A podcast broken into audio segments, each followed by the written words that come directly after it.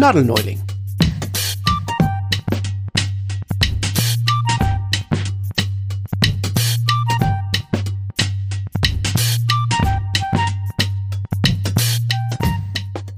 Hallo und herzlich willkommen zu meinem Podcast Nadelneuling. Der Nadelneuling, das bin immer noch ich, Lars Sörensen. Meine Familie schenkte mir nämlich vorletztes Weihnachten aus heiterem Himmel einen Plattenspieler und dazu zwei LPs. 30 Jahre waren inzwischen vergangen, dass ich das letzte Mal eine Schallplatte in den Händen hielt. Seit Beginn der Pandemie hatte ich, der ich eigentlich Kleinkünstler bin, plötzlich sehr viel Zeit, mich mit meinem neuen Spielzeug zu beschäftigen. Aus Kindheitserinnerungen wusste ich zwar noch, wie man eine Platte auflegte, aber das war's dann auch schon. Schnell merkte ich, dass es hier eine ganze Menge neu zu lernen gab. Die Wahl des richtigen Plattenspielers, die Fallstricke beim Plattenkauf, das Grading, der optimale Sound, Reinigung, Aufbewahrung, Schutz, Behandlung. Hey, Aufbewahrung, Schutz, Behandlung, unser heutiges Thema.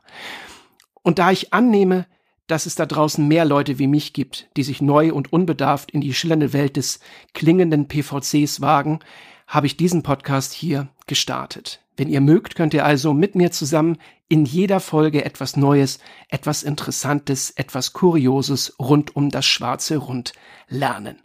Dafür brauche ich als Gesprächspartner aber Menschen, die mehr wissen als ich.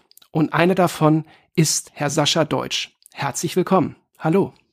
Ja, vielen Dank für die Einladung. Ich freue mich hier zu sein. Ja, und ich finde es sehr, sehr toll, dass Sie sich die Zeit genommen haben, mir bei diesem Thema unter die Arme zu greifen, weil ich glaube, alleine komme ich da nicht durch. Also schon mal vielen, vielen Dank. Sehr gerne.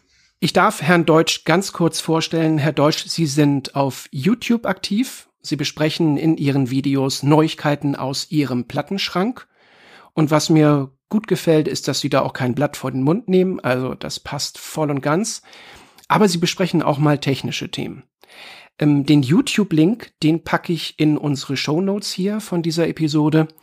Aber man erreicht ihre Profilseite auf YouTube auch ganz einfach, wenn man vinyl-check.de im Browser eingibt. Ja, möchten Sie noch was ergänzen, Herr Deutsch? Ich glaube, soweit ist dann an dieser Stelle schon alles zu mir gesagt, ja. Wie kam es eigentlich dazu, dass Sie ja auf YouTube aktiv geworden sind? Das ist ein reines Zufallsprodukt tatsächlich gewesen. Also ich bin äh, früher in, in einigen HiFi-Foren aktiv gewesen. Äh, dann später hat sich das alles so ein bisschen auch in, in Facebook, in die verschiedenen Hi-Fi-Gruppen ja verlagert. Und äh, da gab es eine Frage dazu, wie man denn die Schallplatte am besten reinigt. Und ähm, das, die, diesen, ganzen Vor, äh, diesen ganzen Vorgang so zu beschreiben, nur mit Worten in, in schriftlicher Form, ist ja einfach zu schwierig gewesen. Dann ja, habe ich kurzerhand ein, ein, kleines Video gemacht und habe das erklärt. Und das hatte so viel positive Resonanz und ja, viele haben sich dann gewünscht, ob ich nicht noch andere Sachen zeigen kann. Ja, und dann kam eins zum anderen und irgendwann habe ich gesagt, ja gut, dann äh, kann ich das auch gleich auf YouTube hochladen, weil dann sieht man es auch auf allen verschiedenen Plattformen oder von allen verschiedenen Plattformen kann ich das so verlinken, dass man das dann gleich findet und muss es nicht fünf, sechs, sieben, acht Mal hochladen. Und so kam das Ganze. Mhm. Und schon war wieder ein bisschen Freizeit passé, weil Sie sind ja dabei geblieben.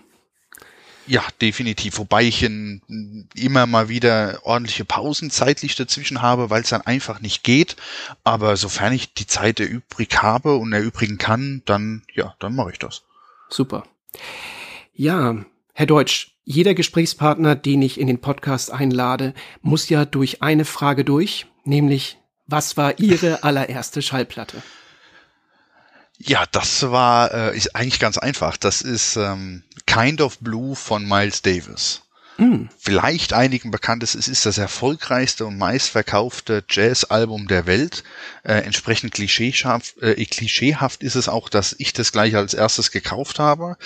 Aber ja, der Jazz hat mich schon, schon sehr früh begeistert und entsprechend, äh, das war quasi das Album. Und gerade die Einleitung von So What, ähm, also dem ersten Titel auf dem Album, die hat's mir schon direkt angetan und da war ich hin und weg.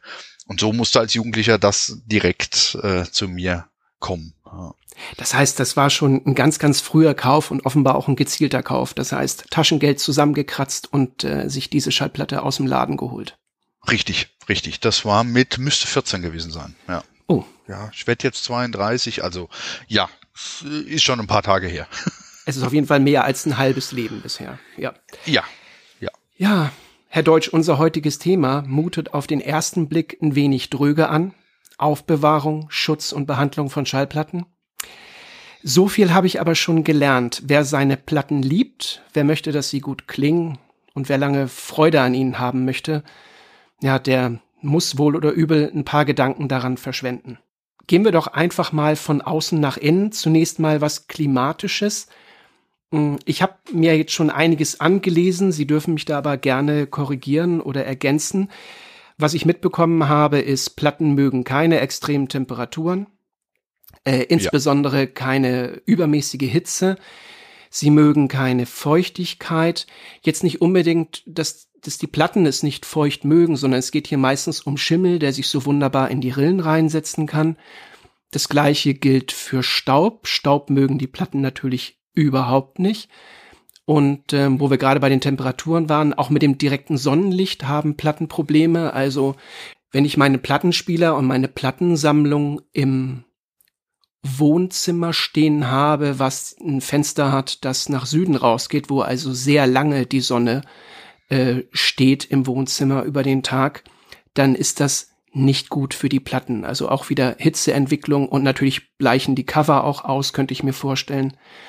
Hm, ich habe als Faustregel so gefunden, wenn sich der Mensch in einem Raum wohlfühlt, tun es die Schallplatten auch oft. Also weder der staubige Dachboden soll's sein, noch der kaltfeuchte Keller, sondern das wohltemperierte Wohnzimmer. Das ist so das, ja. was ich allgemein zu den klimatischen Bedingungen für Schallplatten zusammen recherchiert habe. Können, mögen Sie da was ergänzen? Nee, das stimmt absolut. Also ähm, sowohl enorme Kälte als auch enorme Hitze sind generell immer kontraproduktiv. Das hat aber einfach mit der Materialbeschaffenheit zu tun. Ähm, wenn die Sonne auf so eine Schallplatte den ganzen Tag drauf, ähm, ja quasi äh, ja so drauf brät, dann wird die so warm, dass sie eben anfängt, äh, also dass das Material sich ausdehnt und entsprechend dann Wellen entstehen. Und diese Wellen kann man am Ende des Tages, also sie bleiben da, sie gehen ein bisschen zurück, aber es kühlt zu schnell aus, als dass diese Spannungen sich quasi wieder vollständig legen. Das kann man unter Umständen, wenn es nicht ganz so stark ist, auch wieder reparieren. Aber äh, generell die Schallplatte verzeiht das erstmal nicht. Ja, also ohne dann wieder Aufwand zu betreiben, um eventuell den ursprünglichen Zustand wiederherzustellen. Mhm. Deswegen ist die Lagerung an der Stelle schon auch wichtig, ja. Diese Wellen sind die Warps, von denen ich sehr oft im Internet lese. Ne? Richtig, das ist quasi eine Wellenbewegung. Also wenn Sie dann den, ihr vorne Ihr System sich anschauen, das äh, fährt dann wie so ein Boot auf Wellen nach oben, nach unten, nach oben, nach unten. Ja, und das möchten Sie nicht haben. Mhm. Und das kriegt man zu einem gewissen Part wieder weggebügelt, aber es gibt dann irgendwo einen, einen, einen Grad der, ja, der Verzogenheit, äh, den ich dann nicht mehr korrigiert bekomme das, also wenn es zu stark gewellt ist, dann ja. Wenn es nur eine leichte Welle ist, kriegt man das auch wieder komplett raus. Ja. Da gibt's Mittelchen, also da gibt es einmal äh, hier so, so Schallplattenbügelmaschinen oder man geht zum Glaser seines Vertrauens, lässt sich zwei Glasplatten machen, die ein bisschen dicker sind, klemmt dazwischen die Platte ein, ab in den Backofen bei 60 Grad, äh, für eine halbe Stunde, danach ausmachen und komplett auskühlen lassen über mehrere Stunden. Weil dann ist quasi diese Hitze einmal in die Schallplatte rein und dann kühlt sie ganz, ganz, ganz, ganz langsam ab. Und das ist das Rezept, dass quasi die komplette Spannung am Ende des Tages raus ist und die Platte wieder plan ist. Das klingt fast so, als hätten Sie es schon mal gemacht. Ich mache das äh, leider regelmäßig, äh, auch bei neuen Platten, wenn die, wenn die eine leichte Welligkeit haben, weil ich es so halt rausbekomme. Aber äh, wenn man einmal das zu warm gemacht hat im Backofen, dann hat man aber auch die Platte platter gemacht. Also im wahrsten Sinne des Wortes, dann ist sie auch unbrauchbar. Entsprechend, oh. äh, da muss man wirklich Vorsicht walten lassen. Aber per se, wenn so ein Unfall mal passiert, man kann in der Regel noch was machen, wenn es nicht zu schlimm ist. Da ist also noch ein Hoffnungsschimmer. Genau. Äh, Nochmal zum Klima zurück. Stimmt das übrigens, dass man im Plattenzimmer nicht rauchen sollte? Ja, also Nikotin ist äh, generell oder auch der, also alles, was in irgendeiner Form sich irgendwo ablagern kann, ist natürlich für so eine Platte nicht gut, weil alle Ablagerungen nachher innerhalb der Rille kann selbstverständlich vom, von der Nadel aufgenommen werden und entsprechend Störgeräusche verursachen. Inwieweit das jetzt bei Zigarettenrauch am Ende des Tages hörbar ist, das sei mal dahingestellt. Aber wenn man jetzt so an, an Raucherwohnungen von früher denkt, wo dann da 40 Jahre drin geraucht worden ist und die Schallplatten sind da 40 Jahre drin, am besten ja ja einfach so in ihren Sleeves, dann wird das mit Sicherheit auch irgendwann seine Spuren hinterlassen. Ja. Nee, den Geruch aus den Covern bekommt man wahrscheinlich nie wieder raus. Nein, der ist dann drin. Ja. ja, wenn man über Aufbewahrung spricht, dann ist man ja auch schnell bei Möbeln. Als ja. ähm, bei mir der Plattenspieler unterm Christbaum lag, habe ich mich natürlich sehr bald nach einem Schrank oder Regal umgesehen und bin dann relativ schnell bei diesem schwedischen Händler gelandet, der neben Teelichtern und Hackbällchen auch Möbel im Angebot hat. Und da gab's dieses berühmte Kallax. Ich glaube, früher hieß das wohl Expedit und sah noch ein kleines bisschen anders aus. Wie haben Sie das in Ihrem HiFi-Raum äh, gelöst, den man ja übrigens auf YouTube äh, bewundern kann? Ja, ähm, ich habe tatsächlich bei mir im Musikzimmer inzwischen auch nur noch Kallax stehen von genau diesem besagten Möbelhaus, äh, was einfach den Grund hat, dass es ähm, stabil ist, tatsächlich, also es funktioniert, obwohl, wenn man sich mal überlegt, wenn man, wenn man die Plattensammlung, wenn man das Sammlung nennen möchte, aber auf jeden Fall diese Plattenanhäufung, die wiegt am Ende des Tages ordentlich Gewicht. Je nachdem, wie viele Platten da reinkommen, sprechen wir wirklich von, von echtem Gewicht. Und da sollte so ein Möbel schon aushalten. Am Ende des Tages sieht man aber bei, gerade bei diesem Expedit oder jetzt Kallax, äh, auch, dass dort das Holz anfängt, sich über die Jahre so ganz leicht abzusenken und ähm, obwohl das gar nicht all, also diese diese Cubes, in denen die Platten nachher drinnen stehen, die sind ja gar nicht so weitläufig, aber dennoch auch da reicht es aus, dass der Boden sich ganz leicht in der Mitte absenkt. Und das, mhm. das ist eigentlich das Wichtigste bei einem, bei einem Regal, wo Schallplatten reinkommt. Man sollte vorher gucken, ist das Gewicht da, also ist das Regal dafür gemacht, dass das das Gewicht am Ende des Tages aushält. Weil es kann natürlich sein, dass das äh, in diesem Jahr noch ausreicht, aber in drei Jahren kracht ihnen das Ganze dann zusammen, weil da sind die Platten halt äh, mehr geworden. Ja, deswegen landen vermutlich so viele Leute bei diesem Kallax, weil im schlimmsten Fall, wenn einem das mal kaputt geht, bekommt man ja für relativ kleines Geld auch wieder ersetzt. Ja, das ist das eine und und es funktioniert. Also in der Tat, äh, ich habe es noch nicht gesehen, dass das zu, also wenn es ordentlich zusammengebaut ist, dass es in irgendeiner Form am Ende des Tages zusammengekracht ist. Äh, also von daher, ja, deswegen habe ich es ja am Ende des Tages auch benutzt. Da gibt es natürlich auch jede Menge Designermöbel. Da gibt es ja auch so einen Hersteller, ne? der hat dann alles aus Metall mit so leichten Rundungen. Ja, äh, Namen möchten wir jetzt hier an der Stelle nicht nennen. Aber da bezahlen sie dann für so ein Regal dann mal ganz schnell vier, fünf, sechs, siebentausend Euro. Am Ende des Tages hm. macht das Regal genau das Gleiche. Und wenn das auch noch im, im, Musikzimmer steht oder da, wo generell die Musik gehört wird, kann es natürlich auch jederzeit sein, dass das Metall an sich einen Ton mit vibriert. Und das macht definitiv das äh, ja, Kallax-Regal nicht. Also ein klarer Vorteil. Ja, an der Stelle auf jeden Fall. Wie stehen Sie denn zu solchen Sachen wie ähm, eine Rückwand dran oder Türen vorne dran, so dass noch weniger Staub äh, ins Regal reinkommt und damit äh, auf die Platten in die Hüllen und so weiter?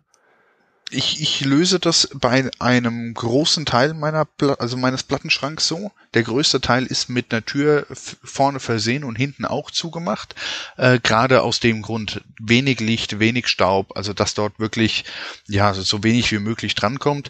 Ich habe aber jetzt auch schon ein Regal äh, links neben meinem äh, Sessel noch stehen. Das habe ich komplett offen gelassen, weil das einfach auch die Platten sind, die sehr sehr häufig von mir gehört werden. Und äh, da habe ich das jetzt dann so gelassen, weil es ja doch auch schön aussieht. Also das ist so der Kompromiss. Aber da kommt auf gar keinen Fall direkt das Tageslicht hin. Deswegen habe ich es da gemacht. Hinten bei niedrig stehender Sonne, äh, da würde die Sonne dann zu gewissen Zeiten schon auch direkt auf die Schallplatten ja drauf scheinen. Entsprechend habe ich mich da dann für die Türen entschieden. Hm. Wenn, wenn wir über Regale reden, dann sind wir ja auch gar nicht weit weg vom äh, Schallplatten einräumen. Und da habe ich gelesen, dass man Platten stehend lagern sollte und dass man sie auch nicht zu stark anlehnen sollte, dass man also keine zu großen Haufen bilden soll äh, oder Stöße bilden soll, die quasi nebeneinander stehen und gegeneinander lehnen, weil die statischen Kräfte eben dazu führen könnten, dass die Platte sich auch hier verbiegen kann.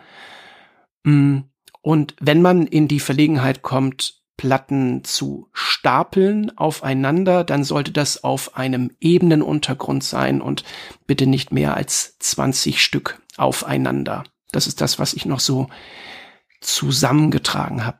Ist das richtig? Ja, zu größten Teilen. Also ich würde das in einen Satz zusammenpacken. Äh, man sollte natürlich versuchen, generell die mechanische Belastung auf die Schallplatte an sich so gering wie möglich zu halten.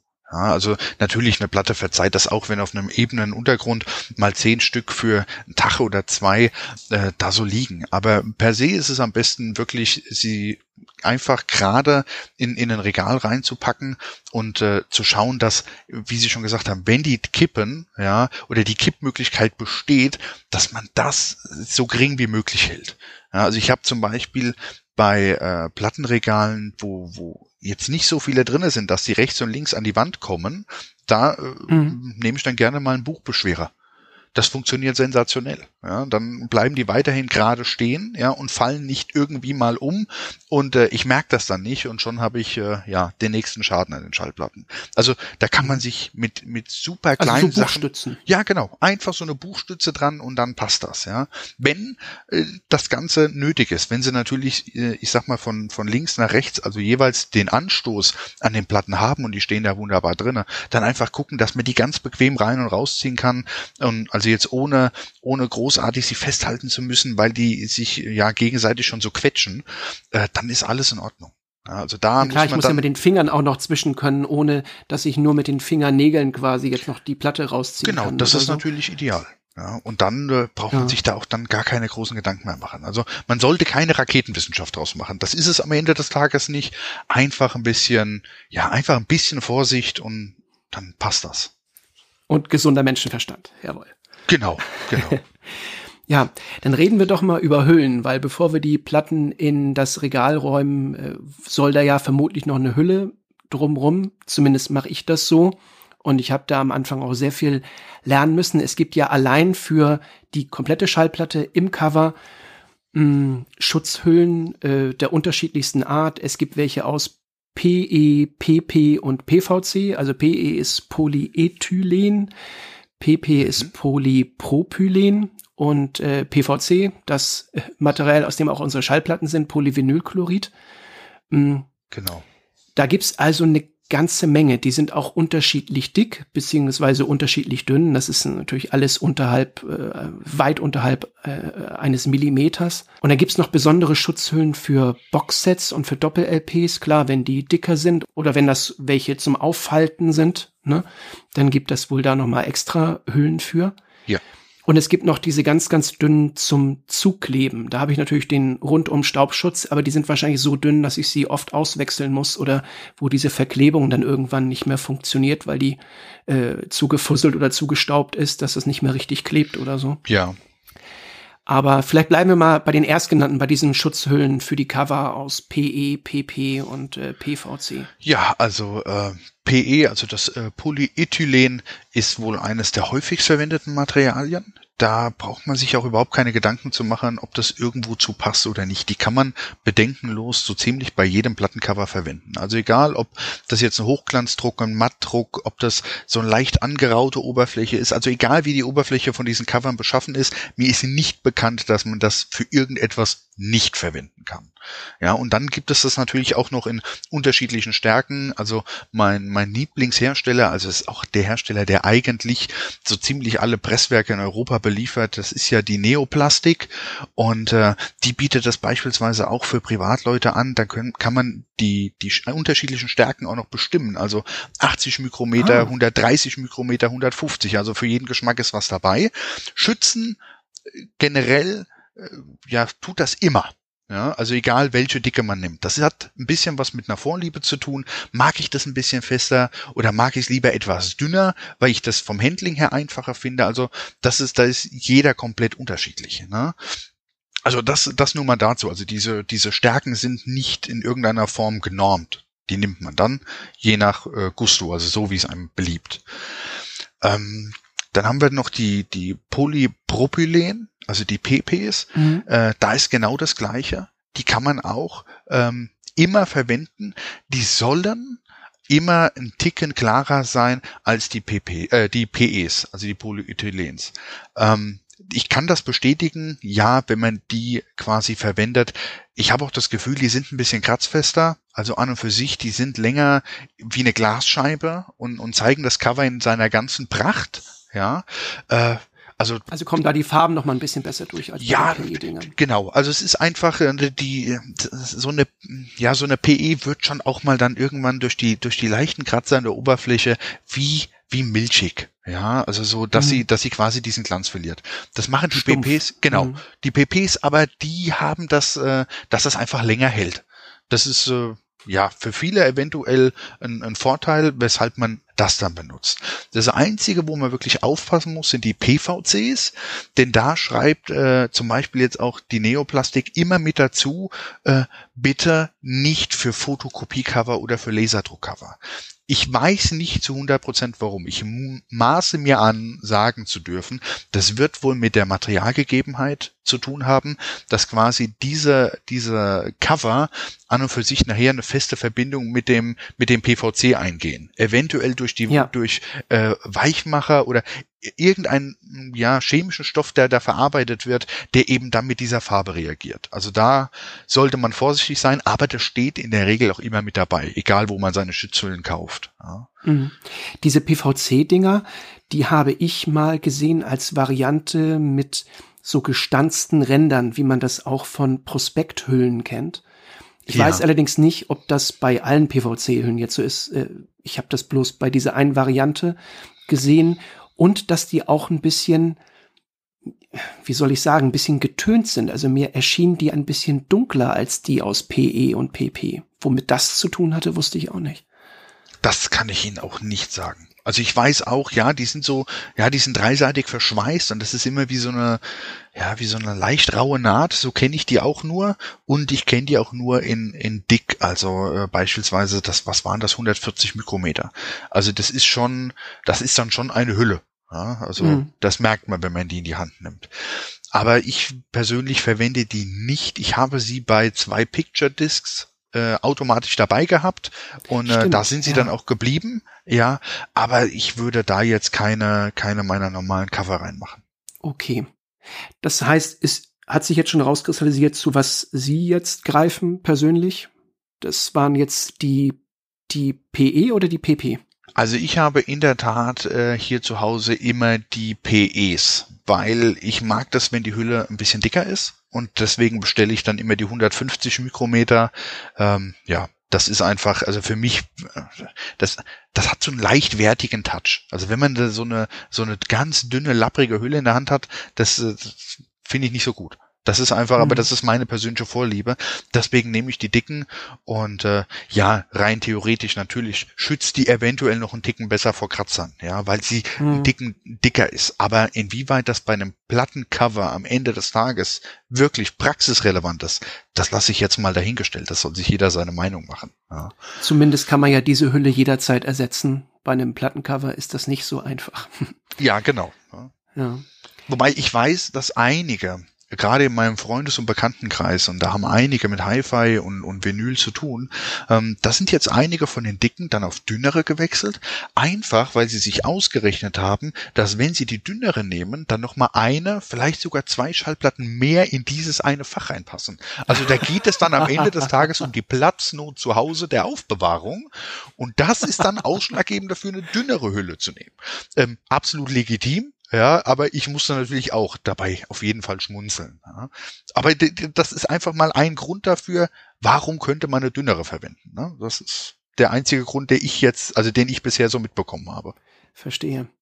Ja, ich habe gerade eben schon die besonderen äh, Schutzhüllen für Boxsets und Doppel-LPs angesprochen, also für diese, ähm, die heißen Gatefold, ne? Also so Plattencover, ja. die ich aufklappen äh, kann und habe innen drin nochmal entweder Lyrics oder Fotos oder was auch immer, also irgendwas Tolles, meistens großformatige Fotos.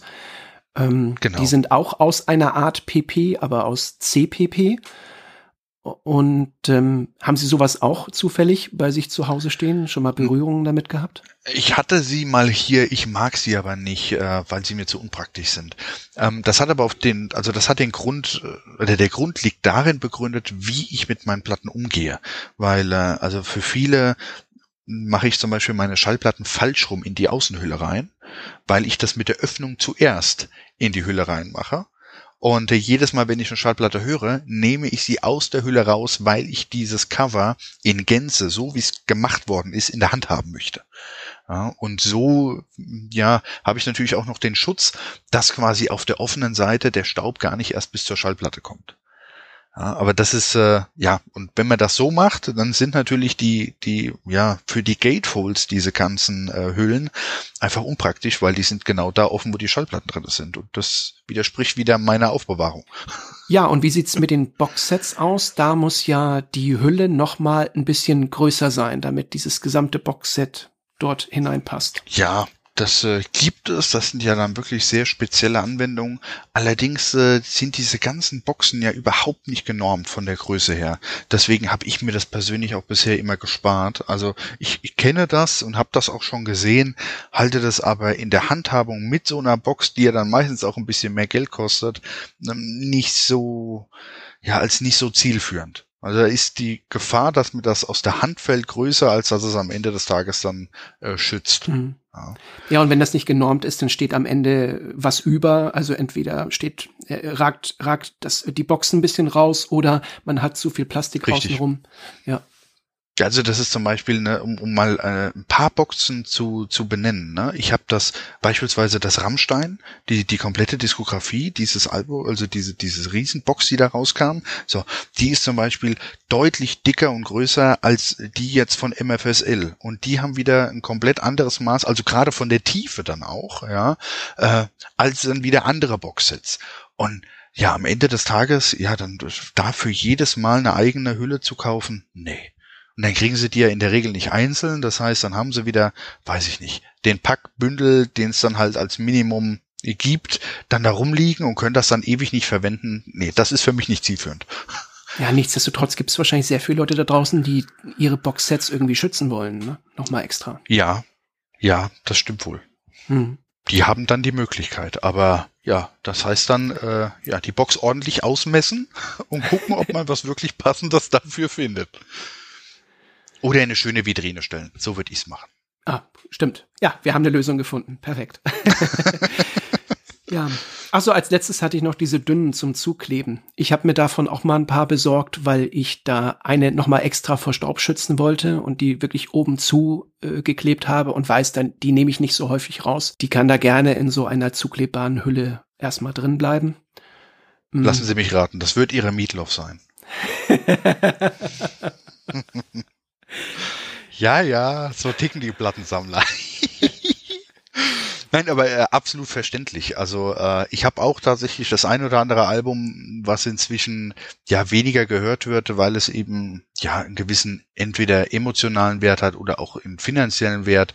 Ja, da, da macht das mit Sicherheit Sinn, das kann man machen. Das heißt, Sie machen das auch vereinzelt oder ist das jetzt auch so etwas, wo Sie sagen, nee, da kaufe ich wieder so einen ganzen Stapel und brauche die Dinger nicht? Ja, das ist dann tatsächlich sowas, was ich auf Plattenbörsen auch gerne mal einzeln kaufe gar keine, also ohne Probleme, aber ich benutze das ganz, ganz, ganz selten. Also das ist dann wirklich für Platten, die ich dann auch irgendwo, ja, das klingt jetzt komisch, aber in irgendeinem äh, Bankschließfach dann drinne habe und ja, also da gehe ich normalerweise nicht dran, aber da ist er dann ordentlich geschützt und zu und dann passt das.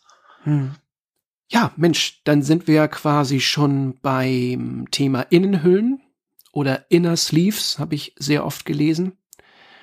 Hm also da, wo das Vinyl direkt reinkommt.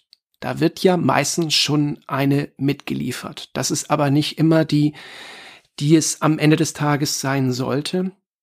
Deswegen, weil es sehr, sehr oft diese reine Papierhülle ist, wo dann ein Loch drin ist, Herr Deutsch, warum sollte man es nicht bei dieser oftmals mitgelieferten Papierhülle belassen? Ja, das ist, äh, also es hat einen ganz, ganz klaren Nachteil, dieses Papier. Und zwar, jedes Mal, wenn man die Schallplatte rein und rausnimmt, geht man ja die Gefahr ein, dass man sich schöne Kratzer auf das auf die Schallplatte zieht. Die sind im ersten Moment mal nur oberflächlich, also die werden auch sehr sehr lange überhaupt nicht zu hören sein. Also ich behaupte sogar oder wage zu behaupten, dass am Ende des Tages das nie hörbar wird. Problematisch wird es aber in dem Moment, wo ein bisschen Staub mit drinne ist oder vielleicht sogar ein kleiner Dreckkrümel, weil der mhm. wird natürlich über das Vinyl dann gezogen, was verkantet sich so schön in dem Papier und dann sieht man das wunderschön über dieses Vinyl und dann das tut mir gerade körperlich weh. Ja, genau. Und genau für diesen Fall. Und da muss man sich das vorstellen, das klingt dann schon fast so wie diese Nägel früher an der Tafel. Nein, Spaß beiseite, aber, aber äh, damit man einfach. Oh, vielen Dank für diese Analogie. Oh. genau, also einfach damit man merkt, wie, wie bösartig dieses Papier ist. Und äh, nein, aber das ist tatsächlich dann so ein Problem, wenn dieser Dreckrümel da fest ist und wir haben dann einen Kratzer, der kann am Ende des Tages sehr wohl hörbar werden. Ja? Und das ist natürlich so etwas, ne? Schallplatten sind ja in irgendeiner Form immer irgendwie limitiert, weil irgendwann hört die Presse auf, das zu pressen. Ob das jetzt draufsteht oder nicht, aber irgendwann ist mal, ich sag mal, die Charge durch und dann ist gut. So. Und wenn das jetzt auf, ausgerechnet auf ihrem Lieblingsalbum passiert oder generell auf einem Album, das sie sehr gerne hören, und irgendwann wissen sie, ja gut, ab Titel zwei gibt es dann jedes Mal ein schönes Knackgeräusch, ja, das ist ja dann auch immer schön wiederholend, ja, Runde für Runde, wo die Schallplatte sich da eben dreht. Und einfach um das zu verhindern, sollte man diese Papierhüllen komplett, ja, komplett entfernen. Also einmal rausholen die Schallplatte und danach dieses Papier direkt in den Müll oder als Kritzelpapier für Kinder verwenden oder was auch immer, aber nicht mehr für Schallplatten aufbewahren. Ja, aber zu welcher Alternative sollte ich dann greifen? Es gibt gefütterte Innenhüllen und äh, es gibt auch Hüllen aus Reispapier. Manchmal hat man das Glück und man bekommt die Schallplatte schon mit einer Reispapierhülle. Ich habe aber bis auf den heutigen Tag noch nicht so ganz verstanden, was dieses Reispapier eigentlich ist und was es für Vorteile hat. Ja, aber vielleicht können Sie mich da mal erleuchten. Ja klar, dieses, dieses Reispapier hat natürlich vor allem einen, einen ökologischen Vorteil gegenüber der mit Plastik ausgefütterten Innenhülle. Ja, das ist ich persönlich mag die mit Plastik gefüttert, auch wenn das natürlich für die Umwelt äh, am Ende des Tages auch ein Thema ist. Wobei ich wechsle diese Hüllen mhm. ja nicht täglich oder wöchentlich oder jedes Mal nach dem Hören. Also die, die bleiben bei mir, äh, wenn es gut läuft, ein Leben lang, ja, in dieser, also das, wenn es gut läuft, bleibt das die Hülle fürs gesamte Schallplattenleben. Und äh, von daher darf man das kritisch betrachten, aber man sollte es, glaube ich, nicht überbewerten.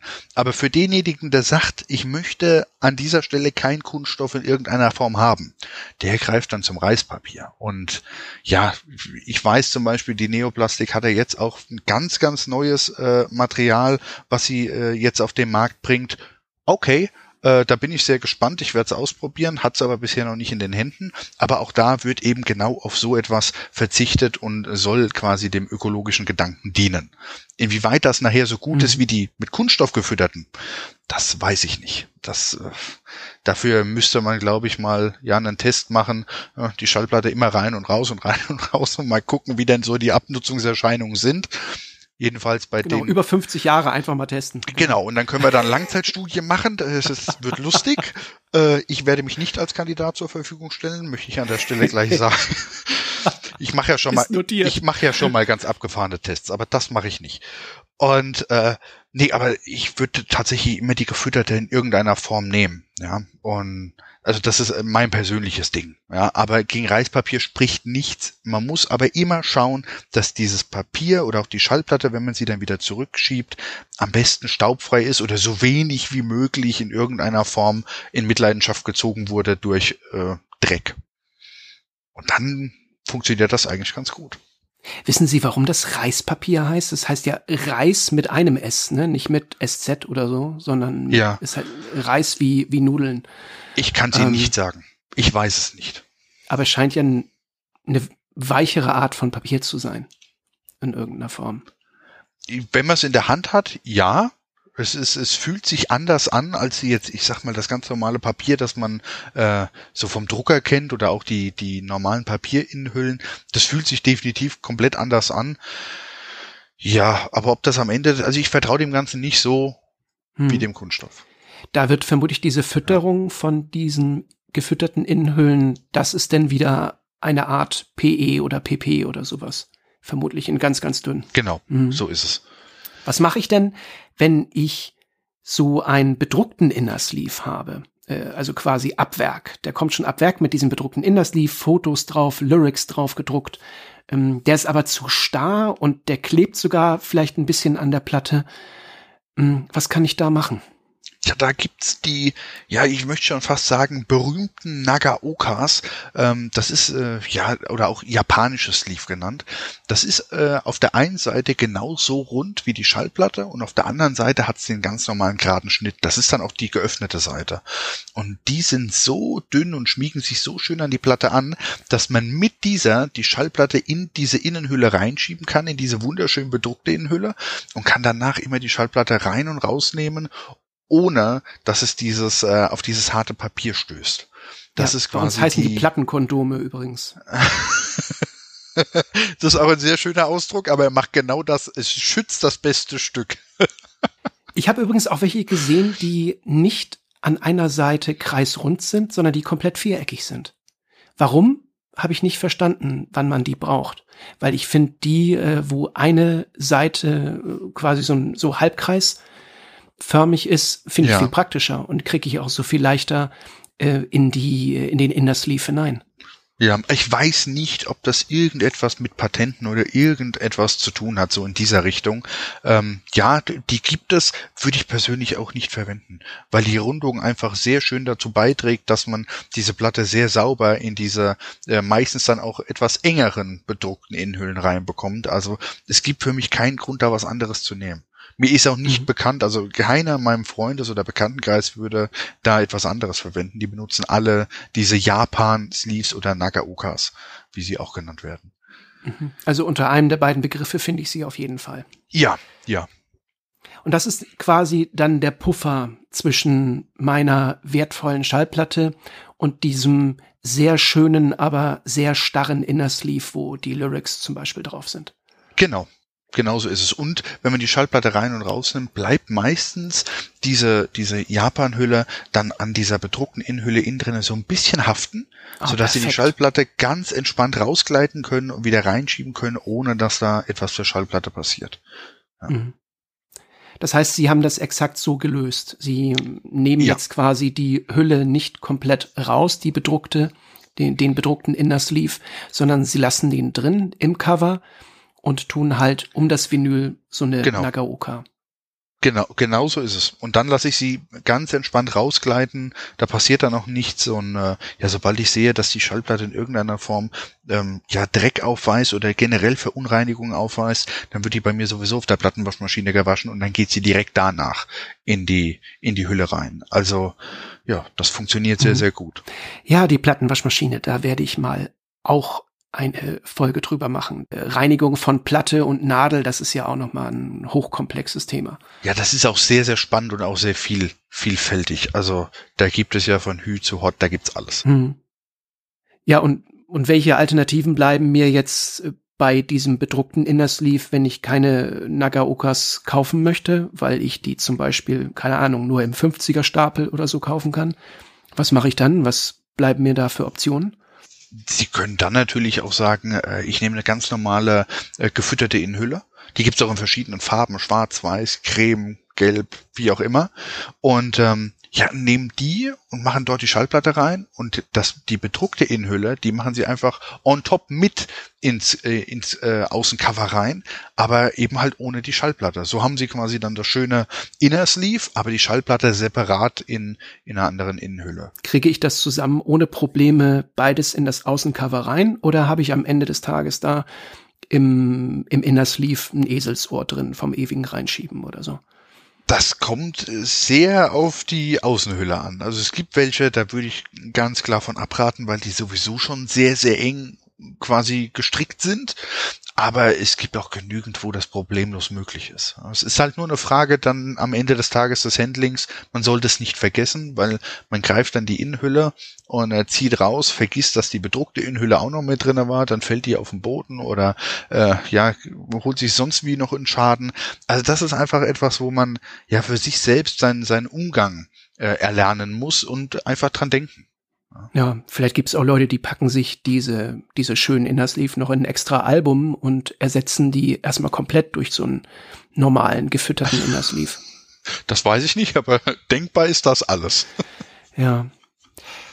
Na gut.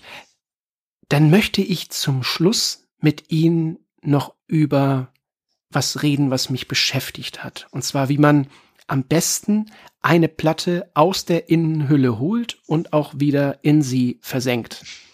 Meiner kleinen statistischen Erhebung nach gibt es ja vielleicht so drei Gruppen. Also eine, die es komplett falsch macht, da drauf patscht oder was weiß ich, was die machen. Eine, die in die Hülle reingreift und versucht, die Platte am Loch und am Rand zu packen und dann rauszuziehen. Und dann gibt's wohl noch diese, wahrscheinlich ist das so eine DJ-Manier, also die Gruppe, die die Platte einfach aus der Hülle schüttet. So in einem Rutsch, so zack. Mhm. Was ist da eigentlich der richtige Ansatz? Ja, wenn ich da mich jetzt zu irgendetwas klar positioniere, werde ich ab dem heutigen Tage gesteinigt. Und zwar genau von Oha. der Gruppe, die das genau anders macht. Also ich wusste ja nicht, in welches Wespennest ich hier gerade steche. Ja. ja, also das ist das ist quasi eine, das ist ja fast schon eine eine Aufbewahrungsreligion, äh, nach der Sie da jetzt fragen. Ähm, nein, also tatsächlich zehn Leute gefragt und dann haben wir elf äh, unterschiedliche Meinungen. Ich möchte so viel dazugeben. Also generell man sollte nichts auf die Schallplatte in irgendeiner Form bringen, egal welche Verunreinigung. Das heißt also schon mal, ja, diese Gruppe, die es falsch macht, die einfach reingreift und äh, quasi mit den Fingern auf die Rillen, mit allem drum und dran, ähm, das sollte man wirklich nicht machen. Ich glaube, da sind wir uns alle einig. Ja, also mhm. ich glaube, da würde niemand widersprechen. So, wie wir das jetzt aber äh, wirklich richtig rausholen? Ich möchte die Vor- und Nachteile einfach mal benennen. Denn ja, richtig oder falsch, da tue ich mich wirklich schwer. Das ist am Ende des Tages, wie jeder damit halt umgeht. Ähm, wenn man wir wollen hier die ultimative Wahrheit nicht finden. Das haben wir ja schon mal festgestellt. Also, ja, ich glaube, das ähm, werden wir auch nicht. Das sind immer Sichtweisen und, aber wir sind schon mal zwei, die darüber reden. Das heißt, das ist durchaus in Ordnung. Aber wir wollen hier nicht ausschließen, dass es andere Ansätze gibt. Genau. andere definitiv. Meinungen zu dem Thema. Ja. Ja, also das Problem, was ich sehe, wenn Sie mit der Hand in die Hülle reingehen, dass Ihre Rückhand immer in irgendeiner Form äh, auf, auf die auf das Kunststoff von der von der Fütterung kommt. Und wenn Sie jetzt ah. so ein ah. Typ sind wie ich, der generell immer leicht, äh, ja, fettige Finger hat, möchte ich es fast schon nennen. Also ähm, meine Hände sind nie 100% trocken und egal, was ich anfasse, ich hinterlasse immer einen Fingerabdruck. Und entsprechend ähm, habe ich halt das Problem, wenn ich reingreifen würde, würde ich dieses Fett immer auf diese, auf dieses Kunststoff, also auf die Fütterung bringen. Und wenn ich das nächste Mal die Schallplatte reinmache, würde dieses Fett wieder auf die Platte gelangen ich also denke mal, dass nicht unmittelbar, sondern mittelbar dann doch auf der Platte. Genau. Und entsprechend äh, habe ich mich da immer dagegen entschieden und äh, mache das so nicht, sondern ich nehme tatsächlich das Cover und lasse sie rausgleiten, weil dadurch, dass die bei mir alle gefüttert sind, ist das überhaupt gar kein Problem. Hier haben wir halt das das Thema, dass wenn dann doch mal sich irgendwie ein Dreckkrümel verirrt hat, dass der dann doch auch ein, ein Kratzerchen hinterlassen kann. Also das hat beides seine Vor- und Nachteile. Ähm, mhm. Ja, ich sehe das halt mit meinen ja leichtfertigen Fingern eher so, dass ich es lieber rausgleiten lassen möchte. Aber ich kann das sehr gut verstehen, wenn auch jemand sagt, nee, das Problem habe ich nicht. Ich kann da einfach reinlangen. Und äh, am Ende des Tages ist es wichtig, dass die Finger eben nicht auf den Rillen landen, sondern in der Regel sieht man das ja, der Mittelfinger geht an das Loch von der Schallplatte und zwischen Daumen und Hand quasi ist dann die Kante von der Schallplatte. So. Und wie man jetzt zu dem Ergebnis kommt, dass nachher die Schallplatte so in der Hand liegt, ja, das muss man einfach ein bisschen ausprobieren. Das, was für einen selbst gut funktioniert, ist am Ende, Ende des Tages mit Sicherheit genau der richtige Weg. Also Moment, wie, wie, wie machen Sie das? Sie schütten die Platte also raus und ja. Die, ähm, die Kante der Platte landet dann quasi in, in ihrer Handfläche und dann versuchen sie mit dem, sie versuchen dann ja doch mit dem, mit dem Finger im Endeffekt das, das Mittelloch irgendwie zu erwischen halbwegs, oder? Ja, nee, ich, ich gehe quasi, also ich nehme die Kante von der Schallplatte direkt an, unten an den Ansatz meines Daumens. Ja, also wenn wir die, wenn wir die Hand so, äh, ja, uns normal vorstellen und der Daumen mhm. ist 90 Grad zur Seite abgespreizt zu den anderen Fingern. Genau in dieser Kante unten, dort kommt quasi bei mir die, die Kante von der Schallplatte hin. Und dann halte ich sie schräg und lasse die Schallplatte rausgleiten und das ist der bremsende Punkt. Ja. Und dann weiß ich ja, dass wenn ich meine Hand so halte und die Schallplatte kommt raus, dann ist genau, wenn die, wenn der Mittel, also der Mittelpunkt, dieses Loch von der Schallplatte, die Hülle verlässt, dann sitzt genau da mein Mittelfinger. Das heißt, das sind die einzigen beiden Berührungspunkte. Es sei denn, ich habe, keine Ahnung, besonders große oder besonders kleine Hände. Ja, man muss natürlich das am Anfang ein bisschen äh, herausfinden, wie ich die Hand halten muss. Aber das ist wie bei allem ein bisschen Übung und dann ja, hat man das einfach drin. Ja. Mhm. Übung macht den Meister auch an dieser Stelle. Ja. Also ich bin tatsächlich so ein Reingrabscher. Das heißt, ich äh, gehe wirklich mit der, mit der Hand rein. Ja. Offenbar auf die Gefahr hin, von der ich bisher noch nichts wusste, dass ich äh, mit dem Handrücken quasi dann doch an der Fütterung meine Spuren hinterlasse, die dann mittelbar auf die Platte gelangen. Ja, aber Verdammt, ja auch ich dachte, ich wäre auf der sicheren Seite. es hat nicht jeder so fettige Finger wie ich. Also von daher, ich sehe da überhaupt kein Problem und gar keinen Fehler. Hm. Herr Deutsch, ich habe jetzt gerade eine ganz, ganz verrückte Idee. Haben Sie Lust, ein Video zu machen, wie Sie für gewöhnlich eine Schallplatte aus der Innenhöhle holen? Und das bei YouTube hochzuladen, dann würde ich nämlich genau diesen Link, wenn ich diese Folge fertig geschnitten habe, in die Show Notes packen. Dann können sich das unsere Zuhörer mal anhören. Was halten Sie davon? Das können wir sehr, sehr gerne machen. Oh, das war also, großartig. Dann, dann sprechen wir Timing etc. pp. alles ab, aber das kriegen wir in jedem Falle hin. Sollte ja. sich machen lassen. Das finde ich echt super. Ich werde jetzt es vermeiden, ein Video von mir hochzuladen, wie ich das mache. das, ist, ich, das wäre aber auch schön. Ja, klar. Gut, ich kann, kann mich zur Not immer rausreden, dass ich der Nadelneuling bin, aber das wird vermutlich ziemlich dilettantisch aussehen. Es sei denn, ich muss es zehnmal üben, bis es dann tatsächlich filmbar ist. nee, also ich fände das großartig, wenn Sie da ein kurzes Video mal hochladen würden. Das ähm, mache ich sehr gerne. ich dann, wie gesagt, bei mir in den Episoden Show Notes. Ja, perfekt. Okay. Ja, dann sind wir ja quasi schon bei der Schlussanekdote. Herr Deutsch, gibt es etwas, was bei Ihnen in Sachen Hüllen mal komplett schiefgegangen ist? Oder jemand anderem, vielleicht gibt es ja auch eine Platte, die Sie gebraucht erstanden haben oder so und der man ansah, dass der Vorbesitzer in Sachen Aufbewahrung und Schutz nicht so ganz der hellste war. Haben Sie da irgendwas für mich? Haben Sie da Futter für mich? Ja, tatsächlich. Also da ist mir direkt eine Situation eingefallen. Das war vor ein paar Jahren auf einer Schallplattenbörse hier in der Nähe von dem oder von meinem Wohnort. Und äh, zwar habe ich da äh, die allererste Pressung des äh, Albums Dark Side of the Moon von Pink Floyd oh. gesehen und äh, zwar als MFSL-Ausgabe. So. Und dieses Album ist ja inzwischen dermaßen teuer und ich habe es auf jeden Falle gesehen.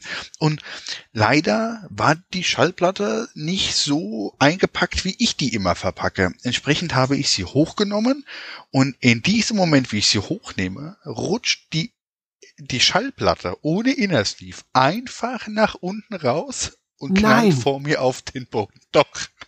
Sie ist nicht kaputt gegangen, aber definitiv hat das Ganze äh, seine Spuren hinterlassen. Ich habe dann selbstverständlich äh, das Ganze auch beglichen äh, finanziell, weil das war auch ein finanzieller Schaden, der da dem Plattenhändler passiert ist.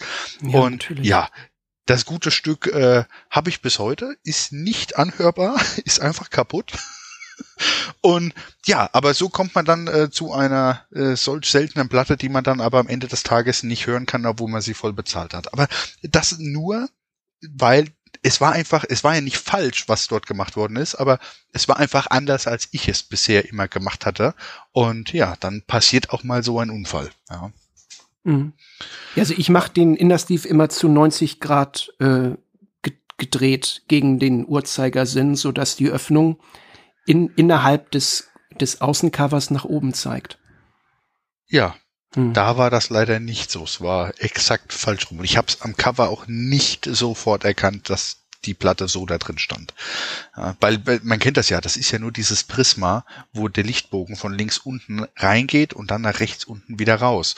Und Wenn Sie die Platte jetzt drehen, dann sehen Sie immer noch dieses Prisma, aber es ist mir nicht auf den ersten Blick aufgefallen. Ja, aber ja, mein Gesicht war äh, wahrscheinlich äh, bändesprechend und auch der Händler hat äh, ganz kurz die Augen aufgemacht und war zu dem Zeitpunkt hellwach. Aber ja, ah. sowas passiert. Ja. Sind Sie denn noch mal an ein anderes Exemplar gekommen? Ja, das bin ich. Äh, aber ja, ich habe Dark Side of the Moon heute in, in ich glaube, drei verschiedenen Ausführungen äh, einfach nur, weil ich immer wieder eine empfohlen bekommen habe und ich auch heute sagen muss, dass genau dieses Album, ähm, also diese erste Pressung der MFSL äh, von diesem Album gar nicht die ist, die ich bevorzugt höre. Von daher, ja, ist das absolut nicht schlimm. Äh, die steht jetzt halt hier und ja, fristet ein, ein, ein Dasein, das eigentlich einer Schallplatte nicht würdig ist, aber ich will sie auch nicht wegschmeißen. Also das ist so eine von, mit diesem emotionalen Wert. Ja, die hat dann auch diese Hülle, die man dann oben verschließt und ja, sie steht halt hier. Hm. Nochmal für den Nadelneuling und alle Nadelneulinge da draußen, was ist eine MFSL-Ausgabe? Ja, MFSL ist, ähm, ja, das ist ein Label aus äh, den USA, die immer sehr, sehr gut klingende ähm, Kopien von Masterbändern direkt auf Schallplatte bringen. Ja. Mhm. Und ja, da steht dann, äh, also die haben immer auch ein, ein, ein, sehr schönes Design, weil sie haben oben an der Kante äh, steht ein, ein Slogan, äh, Original Master Recording, äh, irgend sowas oder ja, doch Original Master Recording ist es. Und ja, und die gibt es schon seit seit sehr sehr langer Zeit und ja, das ist, das sind Ausgaben von, von Platten, die auch nicht unbedingt unlimitiert erscheinen. Sehr oft sind die sogar sehr streng limitiert. Ja, und das äh, entsprechend haben die unter den Leuten mit mit sehr hochwertigen HiFi-Anlagen eben einen gewissen Ruf und entsprechend wird aufgrund dieser ja geringen Ausgabe dann auch gewisse Preise aufgerufen. Ja, die dann über die Jahre, wie jetzt bei diesem Pink Floyd Album, dann auch wirklich sehr teuer werden. Hm. Ich hoffe, es hat Ihnen nicht das gesamte Budget verhagelt da auf der Plattenbörse. Nein, das, das nicht. Aber es war, es war definitiv merklich und äh, ja, die Stimmung an dem Tag war jetzt nicht mehr unbedingt die beste, aber ja, ganz vermiest hat's auch nicht. Also es war okay. Ich habe mich mit dem Händler geeinigt und äh, ich denke, äh, vielleicht hört er ja sogar irgendwann mal zu und dann wird er wahrscheinlich schmunzeln, weil wir haben beide, wie gesagt, äh, doch sehr erstaunt geguckt, was da passiert ist. Ja, übrigens die Marke MFSL, die ist mir auch untergekommen, als ich so durch die Inner Sleeves geblättert habe. Die stellen ein ja. etwas her, was sie Master Sleeve nennen, also irgendeine besondere, äh, irgendeine besondere Art von Inner Sleeve. Ja. Ich glaube, das ist sogar deren eigenes Design. Das weiß ich aber nicht zu 100 Prozent. Aber das ist eine, eine komplette, äh, ja, eine, wie eine komplette Fütterung und innen drinne ist nochmal ein Papier extra eingepackt, damit das Ganze eine gewisse Stabilität bekommt. Also diese Inner Sleeves, die kann ich auch empfehlen, die sind sehr, sehr gut, sind aber etwas kostspieliger und beispielsweise bei dem Label, egal was veröffentlicht wird, klar, die verwenden dann auch ihre eigene Innenhülle und ja, also da kann man nichts Schlechtes zu sagen, ja, außer der Umweltaspekt, ja, der mag mhm. dann da reinspielen. Wenn da jemand Wert drauf legt, dann wäre das mit Sicherheit nicht die erste Wahl an, an Inner Sleeve. Aber ansonsten top, funktioniert gut. Mhm. Ja, und damit sind wir am Ende dieser Nadelneuling-Episode. Mein herzlichster Dank geht noch einmal an meinen heutigen Gastvinylisten, Herrn Sascha Deutsch. Vielen, vielen Dank, dass Sie dabei waren und vielen Dank für all das, was ich heute wieder gelernt habe. Ja, vielen lieben Dank nochmal für die Einladung. Ich habe mich sehr wohl gefühlt, hat sehr viel Spaß gemacht. Sehr angenehmer Gesprächspartner sind Sie, Herr Sörensen. Und äh, ich bin gespannt, wie es hier mit diesem Podcast weitergeht. Ich werde jede Folge hören. Ich habe die ersten beiden gehört. Ich bin gespannt, was noch so kommt. Sie sind nicht der Einzige, der gespannt ist. ja. ja, und ihr da draußen an den Überwachungssystemen, wenn euch mein Podcast gefällt, dann abonniert, rezensiert und bewertet ihn bitte. Zum Beispiel auf Apple Podcasts. Und wenn er euch nicht gefällt, sagt es bitte niemandem. Oder noch besser, sagt es mir. Ihr erreicht mich per Mail ganz klassisch unter podcast.nadelneuling.de. Ich freue mich über wirklich jedes Feedback und ich antworte auch auf jedes Feedback. Ja, und schließen möchte ich wie immer mit einem Zitat zum Thema Schallplatten, diesmal von Neil Young. Neil Young sagte, Steve Jobs war ein Wegbereiter der digitalen Musik, aber sobald er zu Hause war, warf er seinen Plattenspieler an. In diesem Sinne wünsche ich euch da draußen, bis wir uns wieder hören, ein angenehm ambivalentes Leben. Gehabt euch wohl. Ciao, tschüss. Euer Lars.